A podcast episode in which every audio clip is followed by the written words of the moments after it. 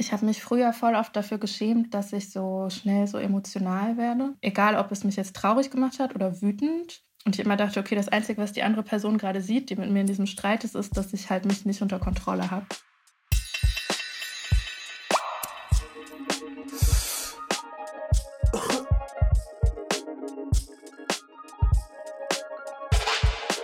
Auf eine Tüte Schmerzmittel mit Linhirse.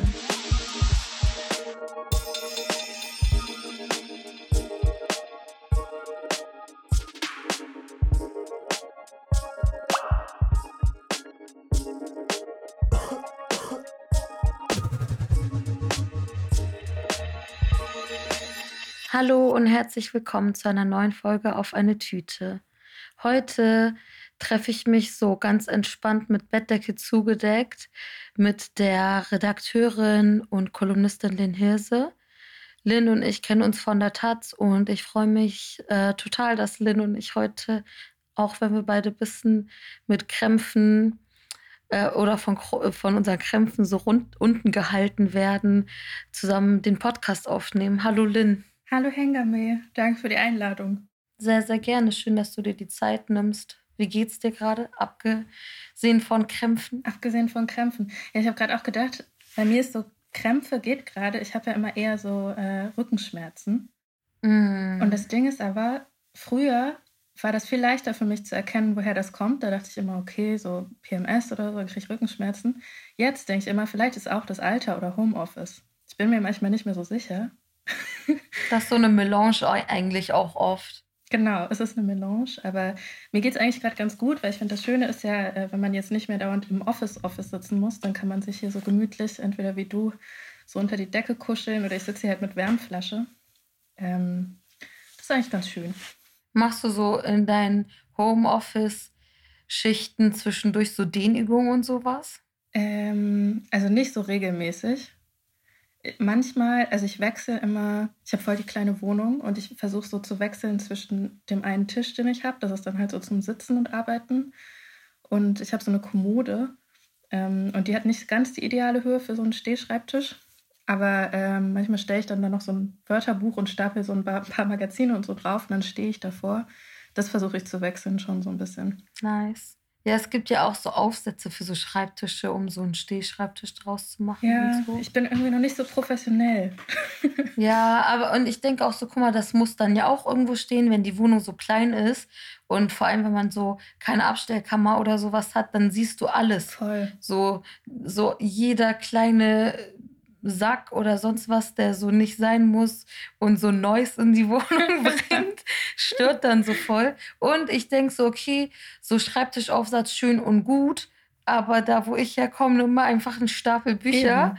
und so. Wo ich ich habe eh so einen fetten Stapel nicht, noch nicht gelesener Bücher, der lässt sich einfach so mit einem Step so rausnehmen und hinstellen. Ja, easy. Vor allem sagst du Schreibtischaufsatz schön und gut. Ich finde, oft sind die halt auch nicht schön.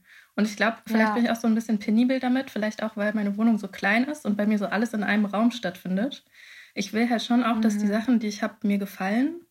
Und ich bin auch deswegen Voll. so, deswegen habe ich auch keinen Fernseher, weil ich irgendwie mhm. so finde, so zu viel Kabel und so Zeug will ich nicht in dem gleichen Raum haben, wo mein Bett ist. so, und dann, mhm. klar, so, ich. Ne, ich will natürlich was gucken können, aber gucke ich halt mit dem Laptop. Und ich glaube, so bin ich auch so ein bisschen damit sowas wie Schreibtischaufsatz oder so vernünftiger Schreibtischstuhl. Da bin ich jetzt echt dicht davor, weil ich finde, da geht Gesundheit dann wahrscheinlich vor. Und es gibt so ein paar, die ganz nice aussehen. Aber ähm, ja. Kann ich mit einem voll relaten. Also so einmal Fernseher. Ich habe so über mein Bett ein und es sieht so aus wie so in so einem Hotel. Und ich denke jetzt schon drüber nach, dass ich so ein Tuch oder so davor mache, mhm. weil äh, so, wenn ich so im Bett liege und so der Fernseher ist aus und ich schaue ihn an und ich, ich, der hängt so an der Wand und dann laufen wie so Schlangen diese Käbel so drun, runter. Ja. Und ich bin so, oh, eigentlich fühle ich mich echt unwohl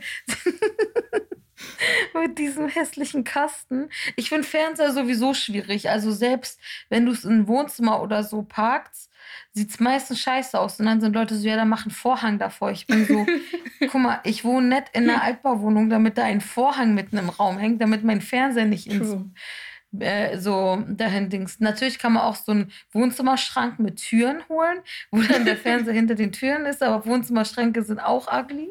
Ja, es ist Ja, schwer. und Schreibtische sind meistens auch ugly, vor allem die ergonomischen. So alles, was so hipsterisierter Schreibtisch ist, oder ich habe so ein Ikea-Regal, wo so Schreibtisch drin ja, integriert geil. ist, kostet fast so viel wie so ein ergonomischer Schreibtisch. Oder, ich, oder keine Ahnung, wahrscheinlich das wäre noch, noch teurer, aber es ist jetzt preislich nicht so ein Schna Schnapper gewesen und es sieht schön aus, aber so richtig, es wäre schon nice, wenn man die Größe verstellen könnte oder so. Aber so ein ugly Schreibtisch in meiner Wohnung? Nee. Nee. Nee, ja, nee. Ich finde halt auch, es ist echt eine große Herausforderung bei allen, also sowohl so Möbel, aber auch Kleidung zum Beispiel, Sachen zu Mhm. finden, die sowohl funktional als auch schön sind. Aber ich finde irgendwie meistens ist es eine ganz geile Challenge. Also so, ich, ich finde es Ja, schon, ich habe auch. Freude daran, dass so Kleidungsstücke was können, aber die müssen dabei halt auch gut aussehen und es dauert voll lange, sowas zu finden. Aber äh, meistens ist die Suche dann auch irgendwie wert. Ich bin dann glücklicher, wenn ich am Ende was gefunden habe, was beides kann. Voll. Ich bin da halt oft so, dass ich dann so denke, ja, aber nicht jeder Anlass braucht beides. Manchmal hat man halt so Schuhe, die sind nicht bequem, aber wenn du eine Lesung oder sowas hast oder auf irgend so keine Ahnung, Hochzeit oder ähnliche Art von so fancy Event eingeladen bist, dann ballert's. Mhm. Und dann steht es so drei Jahre lang immer so im Schrank und du bist so, vielleicht brauche ich es nicht. Also ich musste so, als ich Marie Kondo gemacht habe, so aufgehalten werden, dass ich noch mehr, als ich eh schon aussortiert habe, aussortiere. Weil ich war so, ja, dieses Abendkleid, ich habe es einmal getragen, wann werde ich es noch tragen? Und dann war meine Schwester so, ja, willst du dir jetzt jedes Mal, wenn du alle Lichtjahre irgendwo eingeladen bist, ein neues Kleid kaufen? Dann war ich so true. Ja, außerdem will man es auch Oder angucken. das ist halt, oder, oder so jahreszeitenmäßig, ne? So im Winter erstmal schön alle Sommerklamotten raus, Mhm. dann im Sommer merken, hm. und, und, oder dann im Sommer so, ja, so eine dicke Winterjacke braucht man in Berlin ja eigentlich gar nicht. Dann Berlin Winter, minus 10 Grad, du bist Ja. so, Du bist so, Okay. okay, ich brauche drei Jacken, die ich übereinander ziehen kann. mhm. Ja, total. Mhm. Kommen wir von der Jacke zur Tasche. Ich ähm, weiß, du sitzt zu Hause, aber äh, ich frage es ja immer, what's in your bag? Was ist normalerweise so in deiner Tasche, wenn du unterwegs bist? Ich habe letztens, also ich glaube, weil ich so alte Fotos durchgeguckt habe und so mich erinnert, dass als ich so Teenie war, vielleicht so, so 16 bis 18 oder so, hatte ich so eine Phase, wo ich immer so riesengroße Taschen hatte. Äh, aber so Schultertaschen, die man dann auf einer Seite trägt. Mhm. Und ich habe davon vielleicht bis heute so ein bisschen noch Verspannung, glaube ich. Und da habe ich alles Fühl ich. reingetan. Also so paar extra Schuhe zu wechseln, irgendwie zwei Bücher, eine Trinkflasche, aber dann auch Literflasche und nicht irgendwie nur 0,5 oder so. Ähm, alles Mögliche war da drin. Am besten noch so ein Laptop, der damals noch so zwei Kilo gewogen hat oder mehr. Mhm. Und, Ja, damals Laptop war was anderes. Oder? Und was man so mit sich rumgetragen hat, einfach die ganze Zeit. Heute bin ich auf jeden Fall Team ähm, entweder diese Bauchtaschen, Gürteltaschen oder ich habe so eine ähnliche, äh, die auch aus so einem Funktionsstoff Stoff ist, aber so eine nice gelb, senfgelbe Farbe hat. Deswegen fand ich die so schön. Und da passt irgendwie mehr rein, als ich dachte. Mhm. Aber trotzdem ist es so voll verträglich. Das ist immer noch eine kleine Tasche. Und da ist dann im Moment wahrscheinlich, wo gehe ich hin? Ich gehe spazieren oder so. ähm, Desinfektionsmittel, äh, sehr selten Taschentücher. Ich habe fast nie Taschentücher und muss immer andere Leute danach fragen. Same. Ähm, Schlüssel, Handy, Portemonnaie. Und manchmal, wenn ich spazieren gehe und mich bei besserem Wetter jetzt nochmal auf eine Bank setzen will oder so, passt noch so ein kleines Buch rein.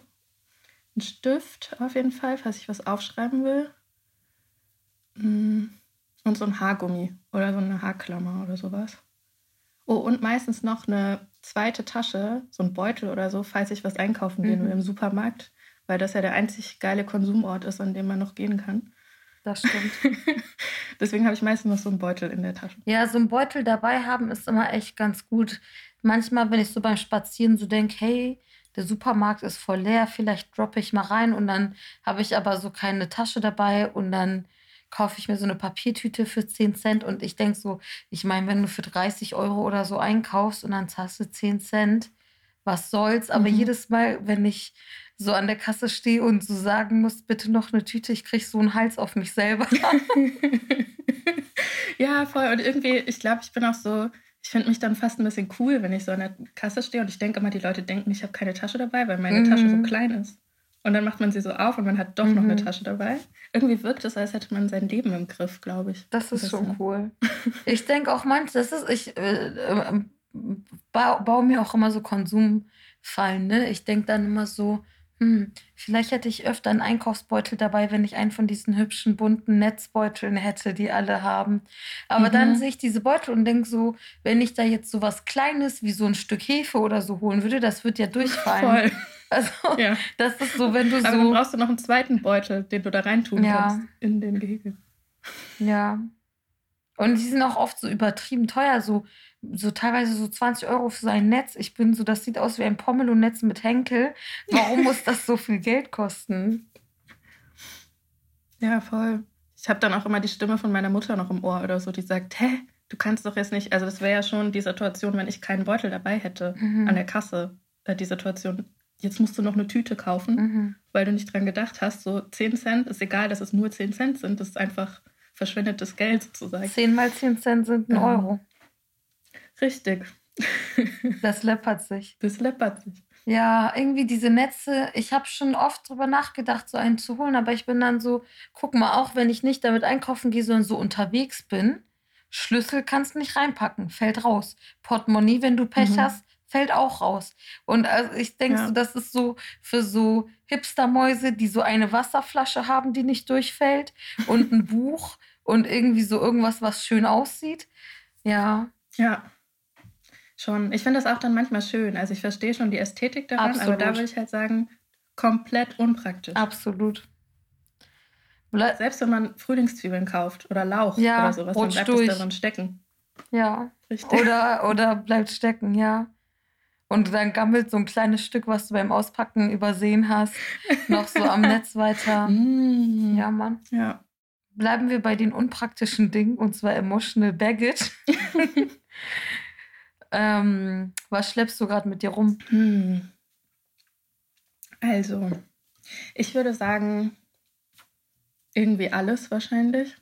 Also so einerseits, also noch mal mehr, glaube ich, so alles, was Menschen, die jetzt zuhören oder so, wahrscheinlich auch denken würden, was wir so seit Monaten mit uns rumschleppen. Das glaube ich, so ein bisschen dieses Gefühl, ähm, dass eigentlich total viel los ist, was wir emotional oder auch ich gerade, glaube ich, emotional gar nicht so verarbeite oder so, sondern eher so beiseite schiebe.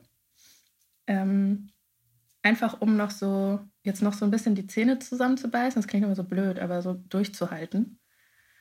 Ähm, ich glaube wahrscheinlich das. Also es ist jetzt ein bisschen grob, aber ich glaube, es ist schon so die Masse an Anstrengung und also rückblickend auf das letzte Jahr irgendwie äh, rassistische Vorfälle, Anschläge, Hanau, Black Lives Matter, Atlanta jetzt gerade. Also so Dinge, die, glaube ich, politisch auch größer waren und jetzt nicht Mhm. bei mir im Privatleben direkt passiert sind, aber sich irgendwie auf mich auswirken. Aber ich glaube auch dazu natürlich die ständige Belastung, die bei uns von Person zu Person unterschiedlich ist. Also Leute, die mit Kindern zu Hause sind, sind wahrscheinlich total fertig wegen Kinderbetreuung und so. Ich würde sagen, Mhm. mich macht eher fertig so dieses, diese anhaltende Isolation auf so eine Art. Also ich habe schon noch so Kontakte und ich treffe ab und zu Leute, aber ich würde echt sagen, dass ich das ziemlich streng handle eigentlich. Ähm, aber schon auch merke, dass ich zu, dass mir zum Beispiel voll so Körperkontakt fehlt. Also ich habe früher so meine Freunde richtig viel einfach auch umarmt äh, und das hat immer so voll dazu gehört. Und das ist jetzt Voll. schon, also ich, habe glaube ich habe gesehen, ich habe vor einem Jahr oder so, glaube ich mal irgendwann so in der Insta-Story war irgendwie so eine Slide von mir, wo, ähm, wo ich gesagt habe, oh, so sehe ich aus, wenn ich sieben Tage niemanden umarmt habe oder so. Und dann hatte ich so einen Filter vom Gesicht von so einem weinenden Clown oder so. Und ich habe das letztens gesehen und dachte, boah, Lynn, du wusstest Mhm. ja gar nichts. also so sieben Tage war so gar nichts. Und das fand ich aber schon hart damals. Mhm. Und man gewöhnt sich jetzt halt an so Dinge und versucht so weiterzumachen, glaube ich, weil wir in so einem Funktioniermodus sind. Ähm, und ein Stück weit ist das ja auch gut. Aber ich glaube, das ist so mein emotional baggage. Mhm. Wie ist es so bei dir? Ja, das ist auch schon eine Menge. Bei mir gerade auf jeden Fall meine Krämpfe. Dann auch so. Ich war vorhin mit Sascha Salzmann spazieren und wir haben irgendwie darüber gesprochen, dass es gerade so schwer ist, nicht fatalistisch zu denken Und das ist schon vor Corona mhm. so war, dass wir so denken, okay, Corona, schön und gut, selbst wenn es in einem Jahr vorbei sein sollte. Ja, voll. Klima bockt gerade auch nicht die Situation.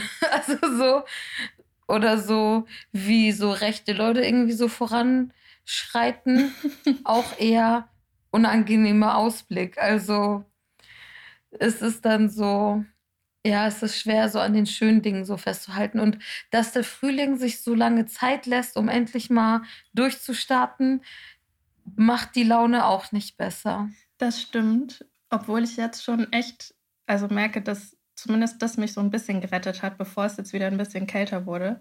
Dass wir jetzt so ein paar Tage hatten, wo es echt warm ja. war. Und vor allem die Sonne. Also man merkt jetzt, die Sonne ist warm. Also es ist nicht mehr so diese Wintersonne, die zwar da ist und du denkst, okay, vielleicht gibt es mir so ein bisschen Vitamin D oder so, sondern es ist auch noch die, wo man das Gesicht in die Sonne halten kann und es ist wirklich warm. So, das hilft mir schon über die Tage zwischendurch. Voll, da gehe ich mit. Aber die Sonne will uns natürlich nicht retten vor der Klimakatastrophe. Andersrum. Auf jeden. Ich habe vorhin so ein TikTok gesehen. Ähm, da ging es auch irgendwie so darum, so dieses Gefühl, wenn so einmal geiles Wetter ist und du an einem Montag tagsüber auf einmal Bock hast, dich zu betrinken. ich, ich, kenn, ich kann da so relaten, weil immer, wenn ich so, wenn so Sonne draußen ist, egal welcher Wochentag, egal welche Uhrzeit, ich bin so, hm, vielleicht ist es so Aperolo Clock. Mhm. Und ich klinge so eine Eimann Annette, wenn ich das so sage. Aber die Mut ist einfach da. Ich habe auch am Wochenende, weil es so nicht übertrieben kalt war, draußen zu sitzen, dann so ähm, Ibiza Vintage Classic mhm. Songs mhm. gehört und so Zigarette geraucht. Und dann war ich so ganz ehrlich, ich mache jetzt eine Playlist. Also wer diese Mut kennt, irgendwo zwischen Depri und Party, kann sich meine Spotify-Playlist Depri, Ibiza, Antifa angucken mhm. oder anhören. Zu gucken gibt es jetzt nicht viel.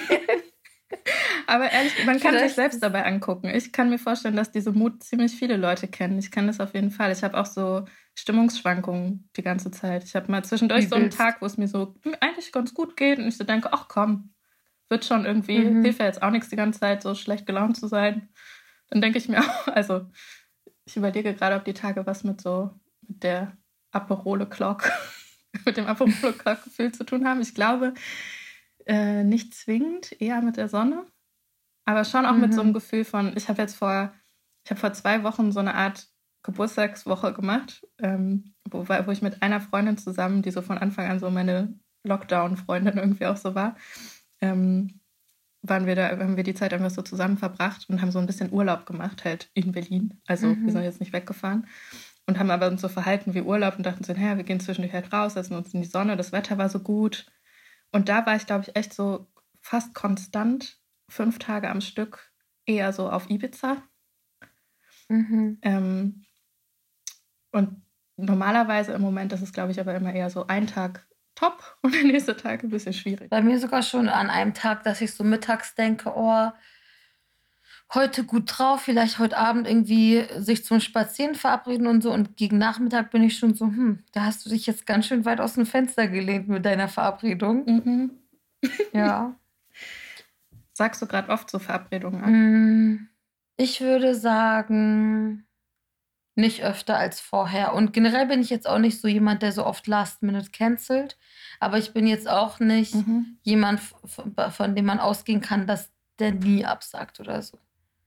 Manchmal ist das so einvernehmlich, so, ich schreibe so, jo, steht unser Treffen noch? Und die Person so, ja, bin halt ein bisschen kaputt, ich so, same, und dann so, lass schieben. Also, dass es so consensually verschoben ja, wird. Ich habe gemerkt, dass ich so, ähm, also bei mir war das auch schon so vor Corona, dass ich jetzt nicht so gut klarkomme, wenn ich zu viele Termine habe, mhm. auch wenn es schöne sind. Ähm, aber ich habe jetzt noch mal mehr gemerkt, dass ich so äh, nachsichtiger, nachsichtiger mit mir bin, weil es echt schon mittlerweile so ist, wenn ich so zwei feste Termine am Tag habe, mhm. dann ist so fast schon mein Maximum erreicht. Und wenn es mittlerweile ja nur so ein Call ist oder so, aber trotzdem habe ich so das Gefühl, okay, es ist jetzt schon voll viel zu tun. Und ich weiß nicht, was man früher alles gemacht hat. Da ist man ja so zur Schule und dann hatte man vielleicht noch so ein Instrument gelernt oder man war noch in der AG und dann hat man sich noch mit Freunden verabredet. Und dann ist man halt irgendwie, weiß nicht, hat man noch irgendwas, weil man danach noch mal spielen mit irgendwem anders. Und ich denke mir jetzt immer so, boah, wie viel so in einen Tag gepasst hat. Voll. Was auch damit zu tun hatte, dass man meistens 6, 7 Uhr morgens aufgestanden ist. Oh Gott, ja, stimmt.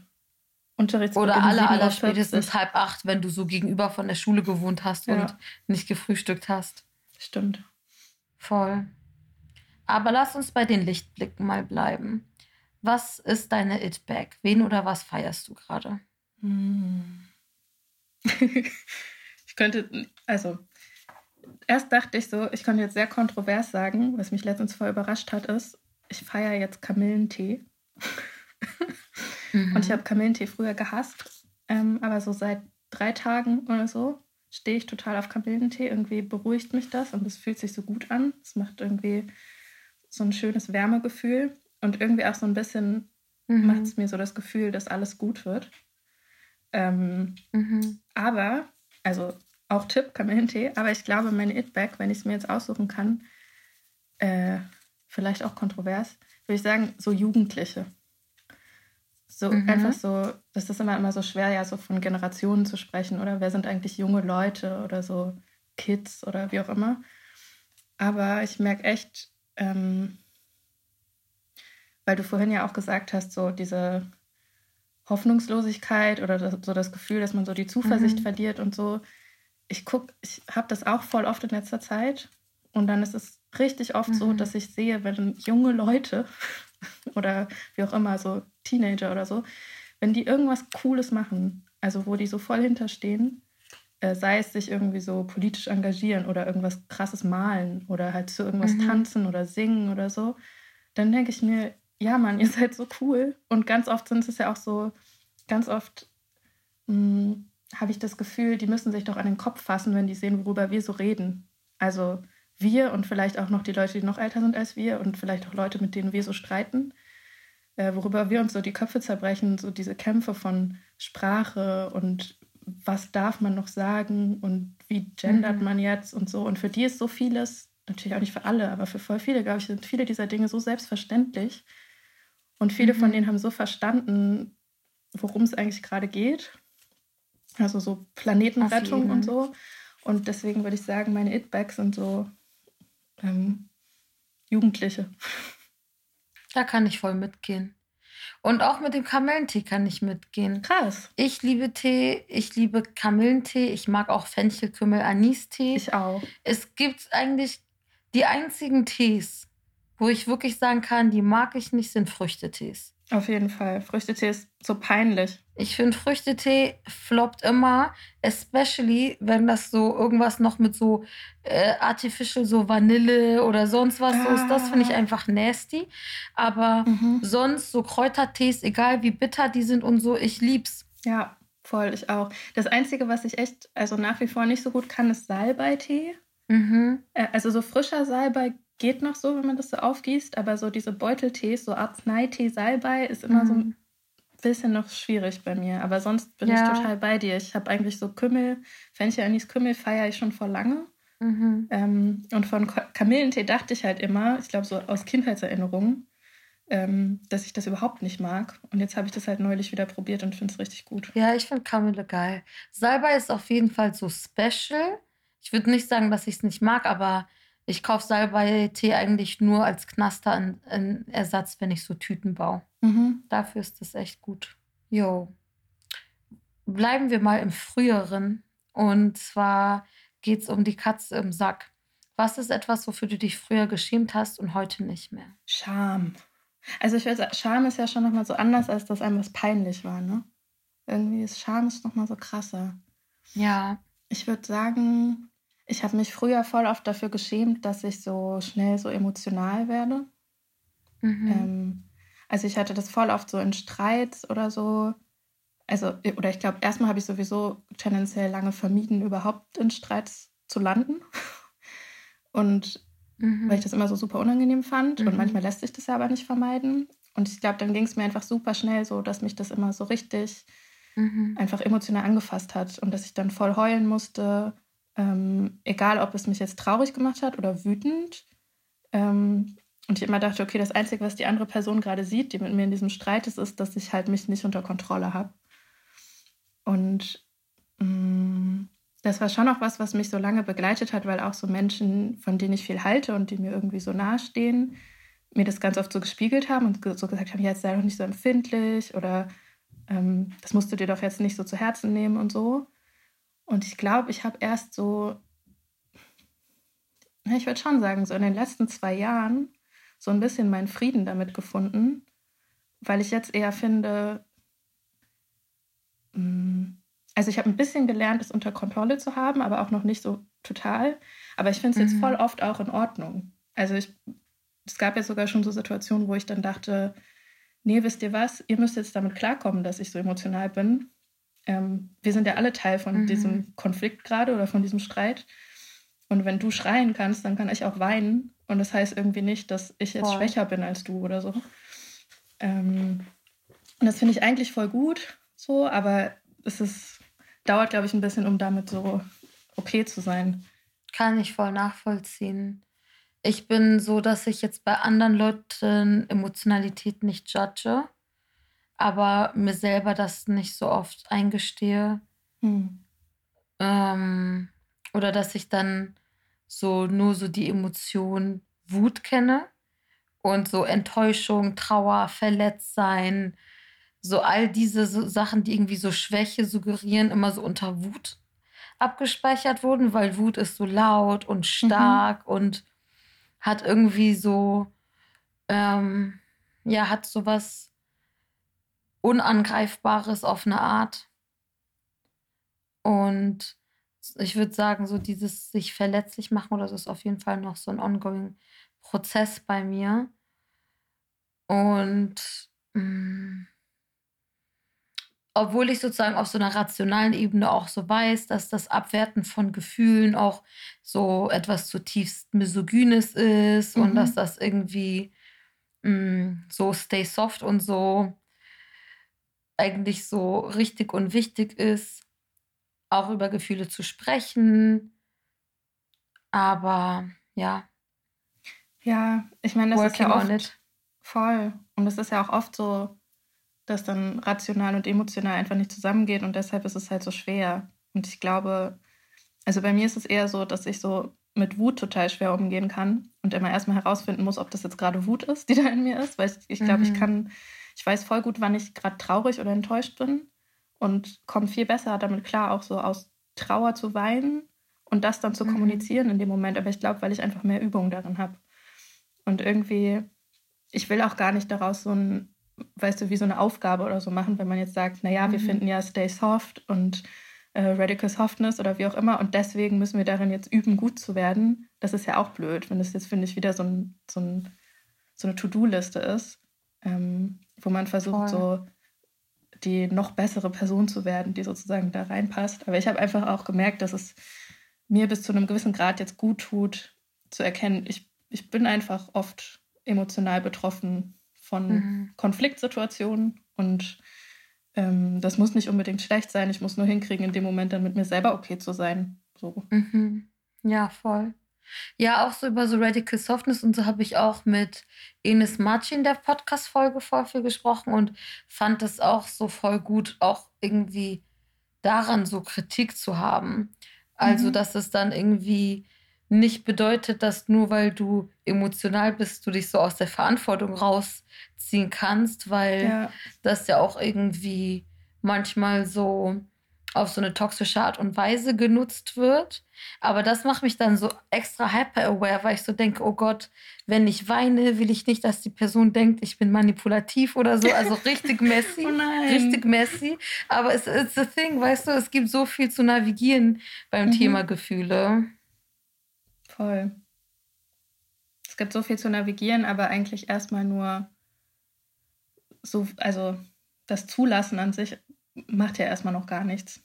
Also ich glaube, ja. wir sind ja auch so, weiß nicht, ich habe oft das Gefühl, wir drehen und wenden ja alles, was wir mhm. tun und was wir sagen. Also zumindest so die Kreise, in denen ich unterwegs bin und du vielleicht auch, ist so, so viel darüber nachdenken, wer wir sind, mit wem wir in einem Raum sind, wie wir sprechen. Und das ist alles total wichtig. Ich finde es mhm. auch voll wichtig, diese Frage nach so reflektieren, wie man sich zu anderen verhält mhm. ähm, und auch zu sich selbst und so.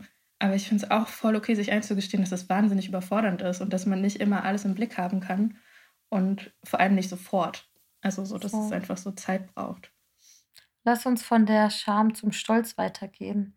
Ich würde gern von dir in der Kategorie eingetütet wissen, was etwas ist, worauf du stolz bist, was du dir aber nicht auf den Lebenslauf schreiben kannst. Also dieses etwas kann alles Mögliche sein. Das kann eine ganz konkrete Erfahrung oder so sein. Das kann eine Eigenschaft sein oder sowas wie eine Errungenschaft. Hm. Ich finde ja auch stolz. Ich, ich, benutze das irgendwie nicht so oft. Ähm, mhm. Aber ich würde sagen, ich bin schon stolz darauf, hm, wie ich so für meine Freundinnen und auch irgendwie für Teile meiner Familie da war in den letzten Jahren. Ähm, also ich habe so, in den letzten mhm. Jahren sind so, gab es so eine, eine, Reihe an Todesfällen, äh, so in meinem Familienumfeld, in meinem familiären Umfeld vor allem. Und ähm, irgendwie, das ist so eine ein bisschen verschwommene Zeit, weil also ich kann mich zum Teil dann manchmal gar nicht mehr so richtig erinnern, was ist jetzt genau 2015 passiert oder ist das so 2016 gewesen und wer ist jetzt vor wem verstorben und so. Mhm. Und die standen mir jetzt nicht alle gleichermaßen nah. Und ich war auch nie so sozusagen die direkteste mhm. Betroffene, wenn man jetzt so sich die Familie anguckt. Also es waren jetzt nicht meine Eltern oder so. Ähm, mhm. Aber es ist schon so, dass sowohl meine Familie in Deutschland als auch meine Familie in China, die stehen mir schon alle irgendwie sehr nah. Also wir hatten, das war immer so ein, wir haben uns schon auch viel gesehen und, und verstehen uns irgendwie auch so als eine Art von, von Gemeinschaft. So. Und irgendwie finde ich so rückblickend, bin ich voll stolz darauf, ähm, dass ich so geschafft habe, glaube ich, eine gute äh, Cousine oder eine gute Tochter oder sowas in der Zeit gewesen zu sein, weil ich auch gar keine Ahnung hatte oder habe, wie man sich dann richtig verhält, wenn jemand so voll trauert. Ähm, und ich, das ist mhm. natürlich auch so von Person zu Person voll unterschiedlich, aber irgendwie habe ich die Erfahrung gemacht, dass es einfach gut ist, so ähm, Angebote zu machen und manchmal dann vielleicht auch kein Angebot zu machen, sondern Dinge einfach zu tun. So und an die Person zu denken und dann mal sei es einen mhm. Blumenstrauß schicken oder doch mal ein Wochenende hinfahren oder so ähm, und was kochen. Und mhm.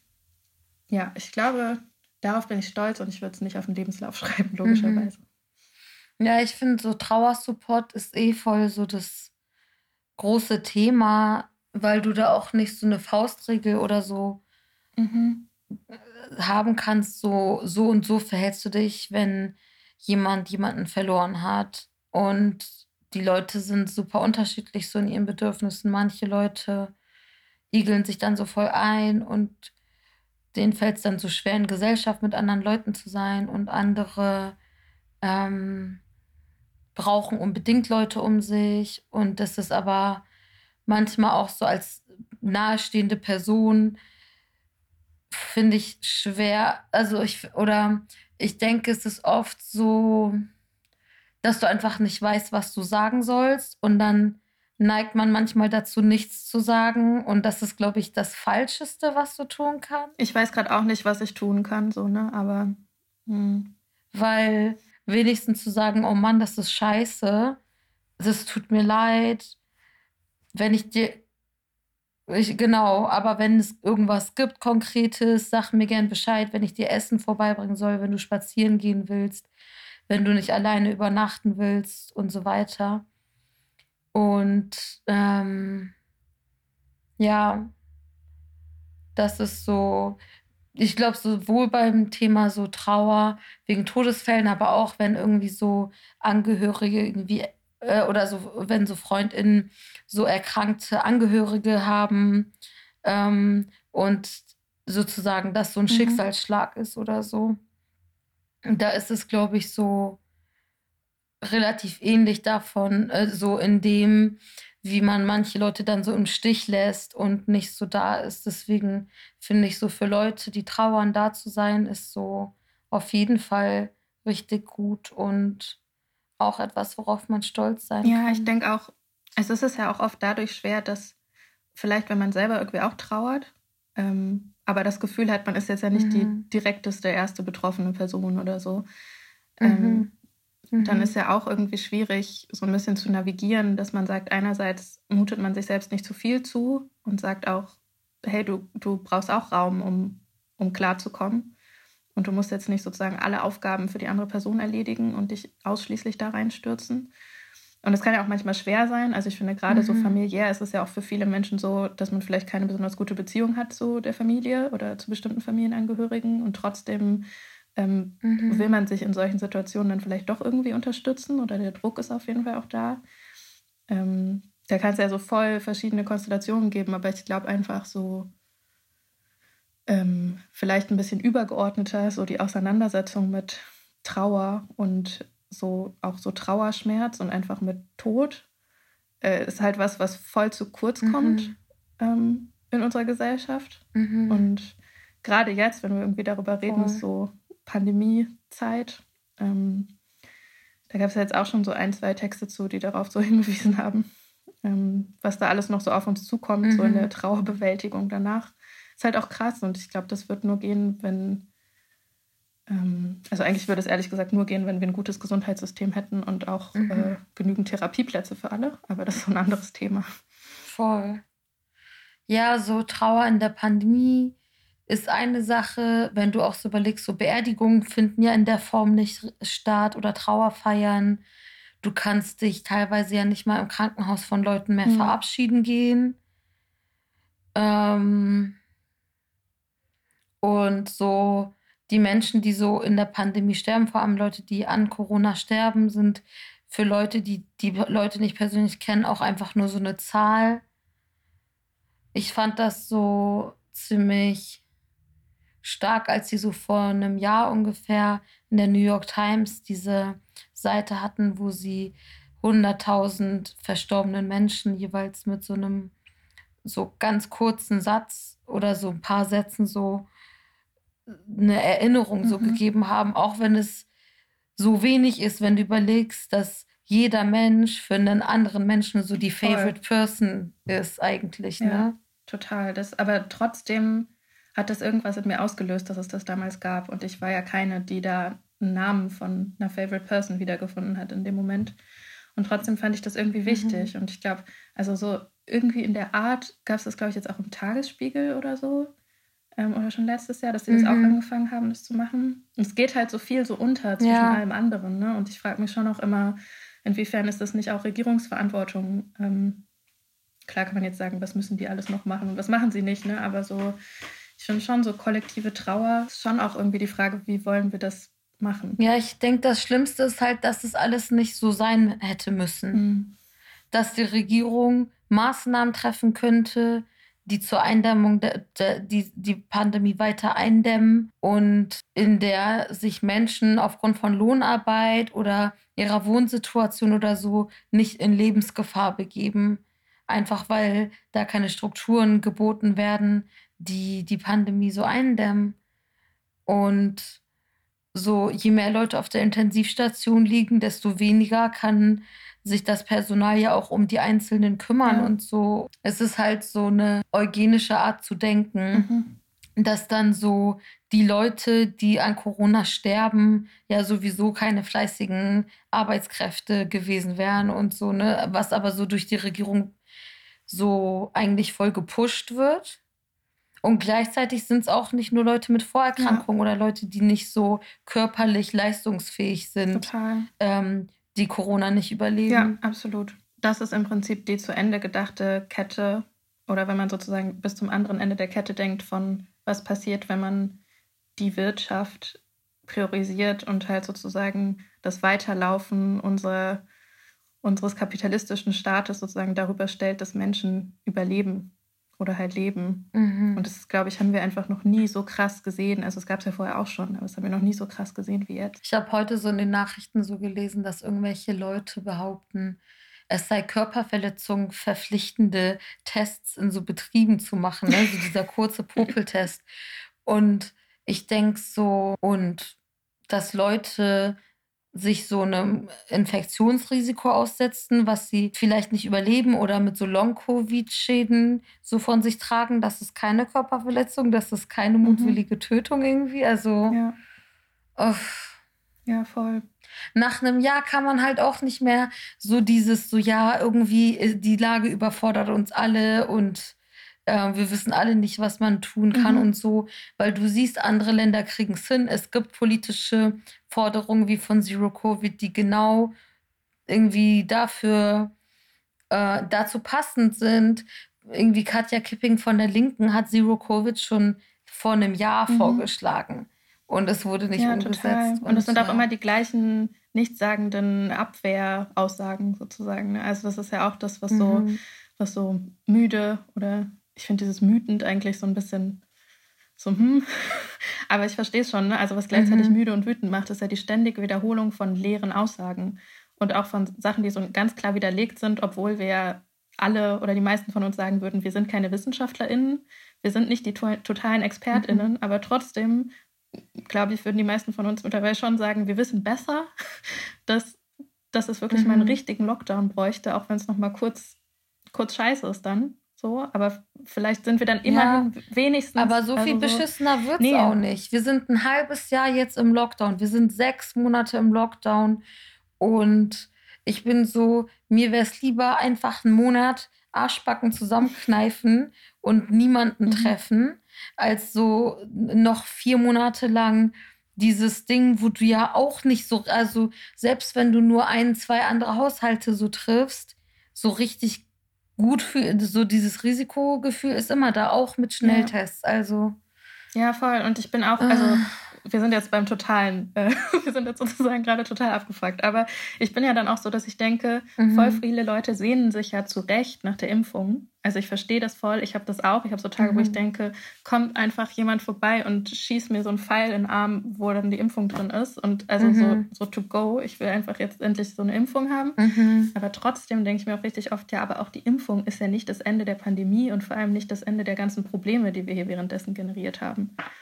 Und mhm. Mm, jetzt mal ab von dem, was du vorhin mit äh, Klimakrise meintest und so, was ihr beim Spaziergang besprochen habt. Und es bräuchte einfach, also mhm. noch nie ist mir so sehr wie jetzt aufgefallen, wie wenig kompetent politische AmtsinhaberInnen in diesem Land sind. Und mir ist schon vorher auch aufgefallen, aber so sehr wie jetzt, also gerade ist so einfach geballte Ladung.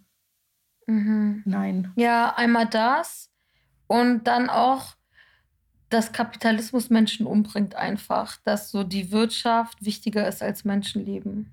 Mhm. Und das ist jetzt auch sozusagen mal vor unserer eigenen Haustür passiert. Also nicht, dass ich uns das gewünscht mhm. hätte, aber bisher war es ja immer so eine Wertschöpfungskette und du siehst nicht, wer das beschissene Leben führt, dafür, dass du jetzt irgendwie, mhm. dass dir gut geht.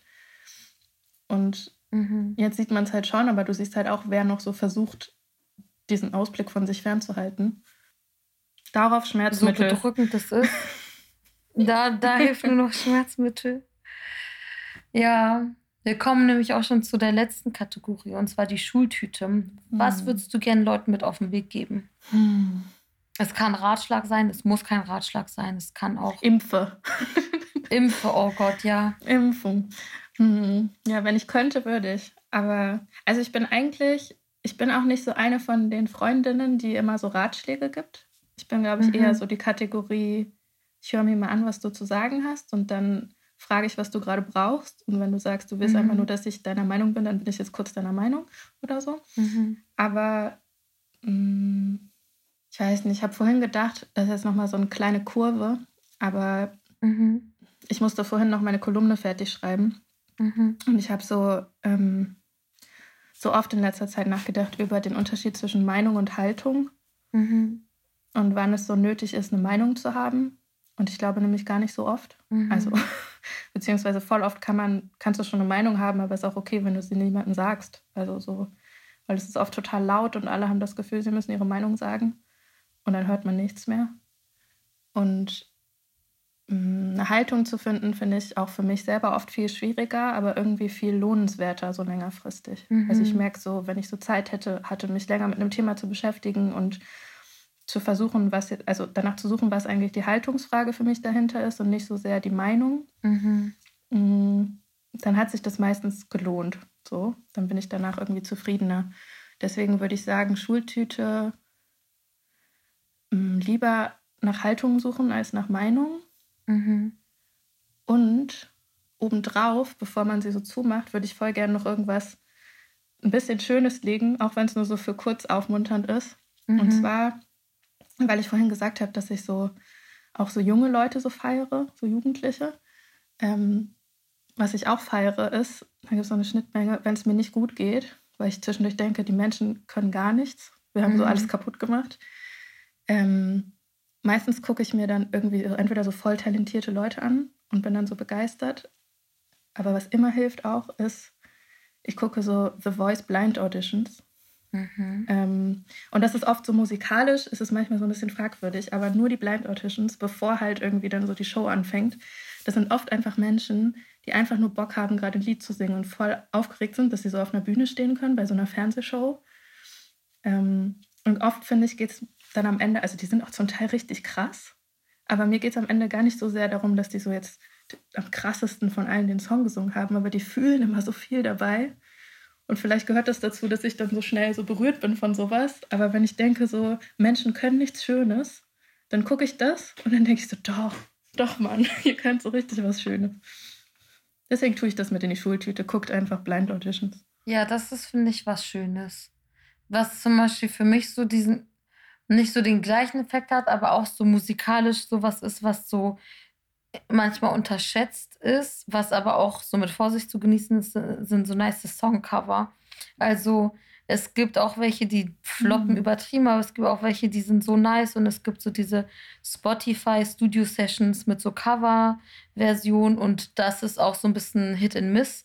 Da gibt es ein paar, die sind nicht so nice, aber mhm. dann gibt es welche, die sind richtig nice. So, ich glaube, mein momentaner Favorit auf der Liste ist No Ordinary Love, gecovert von äh, Christine and the Queens. Das Original ist ja von Sade und beide mhm. Versionen sind geil, aber ich finde, die Coverversion hittet auch nochmal anders. Hm. Voll gut. Ja, Sade habe ich auch letztens wieder, also hatte ich so einen ganzen Tag, wo ich dachte, ich höre jetzt nur noch Sade. Das war auch ein guter Tag. Ja, ich habe so zwei Sade-Platten, so auf Vinyl und ich habe so nicht so viel Vinyl. Ich habe nur so ein paar Sachen und das sind so meine, mhm. das gehört so zu meinen Favorites. So manchmal so eine Kerze anmachen, Sade anmachen, sich aufs mhm. Sofa legen, man fühlt sich so, als wäre man im Urlaub. Ja, macht das einfach. Versucht euch zwischendurch so Urlaub zu bauen. So, die Regierung gibt uns eine ätzende Zeit und irgendwie so die Pandemie, der Kapitalismus, alles gibt uns eine ätzende Zeit, aber manchmal kriegen wir es trotzdem hin, uns da so zumindest so für einen Moment auszuklinken und nicht, dass man sich jetzt nicht mehr so für Politik interessiert oder so, sondern trotzdem einfach so guckt, sogenannte Self-Care zu machen. Ja, und ich finde, man muss zwischendurch auch, also ich zumindest merke, ich muss zwischendurch woanders hingucken, damit ich wieder auf gute Ideen für die Politik komme. Also es ist jetzt nicht so, als wäre ich Politikerin, mhm. ne? aber es ist ja schon so irgendwie, wenn man dann so überlegt, dass man auch politisch schreibt oder irgendwie sich irgendwie einbringen will, damit mhm. irgendwas besser wird oder so. Sei es aktivistisch oder irgendwie in den Medien oder so oder in der Nachbarschaft. Mhm. Dann denke ich halt voll oft, es funktioniert manchmal nicht mehr nur mit den ähm, Sachen, die schon so gegeben sind und da sind, sondern ich glaube, es ist wie bei mhm. anderen Kunstformen oder so. Du musst dir was anderes angucken, damit du so Inspiration hast. Und ich glaube, das ist bei Politik halt genauso. Wenn du dich nur damit beschäftigst, dann implodiert irgendwann den Kopf. Das war doch ein ganz gutes Schlusswort, würde ich sagen. Ich fand es richtig schön, mit dir so auf Cozy zu podcasten. Fand ich auch. Danke, dass du die Zeit genommen hast nochmal. Und ja, Leute, falls ihr Lins Kolumne noch nicht kennt, Poetical Correctness in der Taz, checkt sie aus, sie ist sehr schön. Und damit entlasse ich uns alle und wünsche eine gute Woche. Bis dann. Macht's gut.